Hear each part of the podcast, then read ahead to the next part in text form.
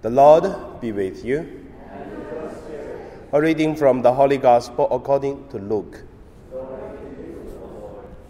The scribes and the Pharisees said to Jesus, John's disciples, like the disciples of the Pharisees, frequently fast and pray, but your disciples eat and drink.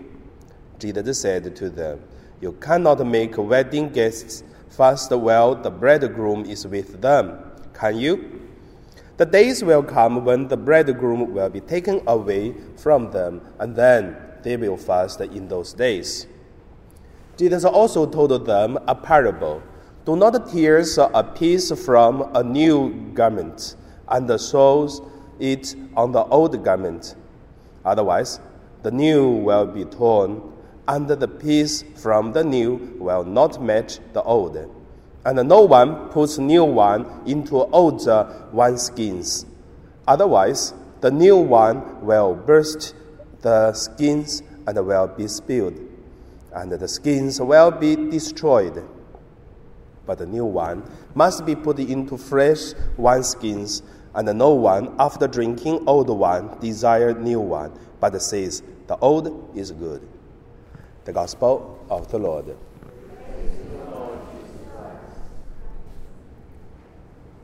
So today, my meditation, I would call it uh, old, new, unity, and balance.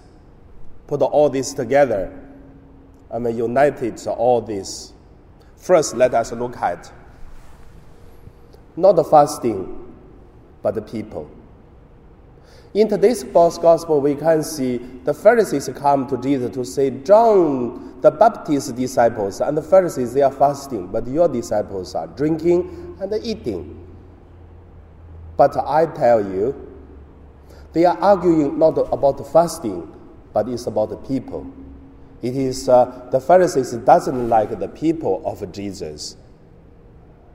Also, in the Genesis, when Adam and Eve eat the fruit, and then they have original sin. I also want to say it's not a fruit, it is about the selfish and also the comparison to comparison to God and want to become God and want to make the God destroyed. So same, it's not about the fruit, but it's about uh, selfish or desires of the human being. So, for all this, we should say, all the problem, it is looking for the way to solve. And then the way to solve it is about balance, unity, and repentance. Now, the second point, let us look at not new or old, but selfish. That's the second point. In today's gospel, we can see that uh, Jesus was talking about uh, his disciples, about the bridegroom, about the guests. It's not about the guest or not about the bridegroom, but it's about new and old. And also, it's not about new or old, but it is uh, the people use new and old and then to bring out to talk about themselves and that is the Pharisees. So, if there is a question, is the thing old good or is the thing new good? It's very difficult to give an answer. Like the one Chinese spirit, old is better. The more years Chinese spirit the alcohol will be getting less and less. Taste will be better and better. And then it's not that strong anymore, but the taste is more smooth. But if you use white wine or red wine, you put in for 30 years, you will taste what's the taste? Vinegar. I tell you, in our quarter, we have someone is writing 19, 1993, 1990. I tried the one, white one. I don't know who gave it to the parish. Only one taste, that's it. I never taste again. There's no taste. Even not vinegar. If vinegar, I can use for cooking. But uh, doesn't work at all. Because doesn't mean old is good. But the one, maybe after two or three years, tastes better. But after 30 years, doesn't mean it tastes better. But the spirit older is better. So that's why it's very difficult to say old good or new good. It really depends. Cannot say old is always good. Always cannot say new is not uh, is good. Another beautiful example is mobile. If you say good, old is good, you should use Nokia 3310. You don't use uh, Apple 9. It comes next week. So, do you going to change? Or change back to Nokia 3310? I remember I was using 3310 when I was 2001 in Melbourne. So, old and new is very difficult to say good or bad, but there are some uh, things I would say the problem not the old, new, but uh, selfish, and then would say, what is new? Not the old, not the old. Mine is good. You may or not accept, but I would say, once you're used to something, and that is the best already. If something new, I don't like. Like my mother, I remember I bought the first mobile for my mother. It is the China phone, which means very small screen, only can click, and that's it, no other function. And then I remember last year I bought uh, uh, Xiaomi uh, Mi. So for, for her, its screen become bigger. She gave to my sister and then changed 100 yuan and bought uh, the same phone again she used. She said that's better. And I agree, it is, that's better for her. And also same, the new phone is good for my sister. So, not good new, but mine, the one I'm using, I used to, is good. When I came to St. Joseph, I'm facing a lot of new and old. I tell you two examples, very interesting. And it's my cross and my, my headache. Look at the stand here. The lector we're using this one. Why? Because on Sunday, this one will move to another side. And then after Sunday, we move back again.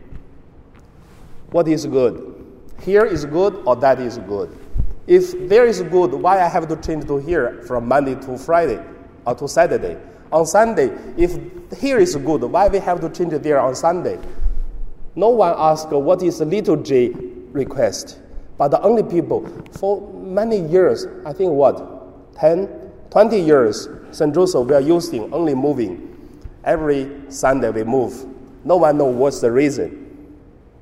But I tell you, according to the church's liturgy request, the lector stand is here. But every Sunday we move to there is because I asked an old lady, I don't know who is that old lady, was there to do the reading and the lady passed away already for many years. We are continue still move on Sunday. But I tried to move to there and on Sunday to here. Many people say Father Joseph like a Trump doesn't uh, consider people's tradition. And then now come, we come back. We, on Monday to Saturday we here, Sunday we go back to there let the, the old lady even pass away, enjoy it. I'm okay. But I mean, old and new, sometimes not because good or bad, it is because we used to already. And then we have to respect for some traditions. Okay, cannot give so many examples. I have so many examples for this uh, non 10, 10 months. I mean, it's not good to, to say too much. A few, one, I mean, good enough already. However, good or new is really doesn't matter. But uh, basic respect very important because without the respect, and then only living is fighting, no peaceful. And the third point I want to say it is about uh, reflection, repent, and peace and joy. Put all these words together, we will see. Same, not because of fasting, but because of the people. Not because new or old, because is uh, mine is better. The one I used to is the best. People do not want to change. It's okay. But we have to reflect. Like uh, when I do something in this parish, what is good, what is bad, what is new, what is old, I used to ask why. Why we do in this way in the tradition, and then we're thinking about the changing or something it is uh, suitable or maybe better. But I still want to say this based on reflections and also many questioning to ask why. And then after that, to make a, a change, but at the same time to look at the people's uh, reaction. And then after that, I will see many people, if do not like, okay, let's change the back. We take the lector and the back and then move again. It's okay. And then people feel peace and the unity again. But also, for somehow something we have to repent. Means something wrong is wrong. Then we have to change. And also, same time, reflection, changing, repent, and also respect. At the end is peace and joy. If there's no peace and joy at the end, for whatever good or bad, whatever new or bad or, or, or old, it doesn't make good. I mean, that's a church. Church doesn't talk about democracy a lot, but talk about obedience. Church doesn't talk about uh, justice a lot, but the church talk about forgive. And church doesn't talk about who win, who lose, but the church talk about love. So that is today what Jesus talk about. When the bridegroom is with the people, enjoy it. When the bridegroom is not here, means not the time, then we have the fasting, then we fast. So I mean, in the parish, that's my cross, my headache. And in the family, I believe it's the same. You have your own new and the old. You have your own other things to consider. You have to make a change. You have to keep the tradition. You have to respect the people, and you have to bring up the new things. I mean, that's life. How?